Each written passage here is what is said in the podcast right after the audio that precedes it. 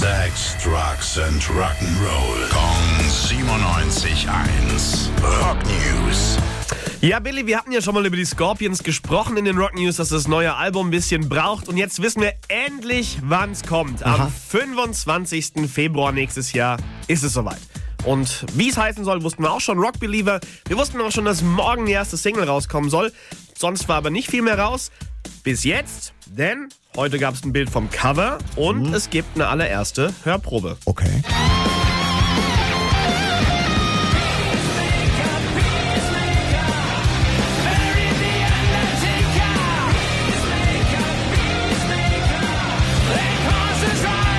Ja, wow, das klingt ja schön fetzig und rockig. Klingt nach richtig Scorpions, genau. Und so sieht das Cover auch aus. Ist ziemlich in Rot gehalten. Und das haben die Scorpions heute auf Twitter gepostet, zusammen mit dem kleinen Ausschnitt, den wir gerade gehört haben.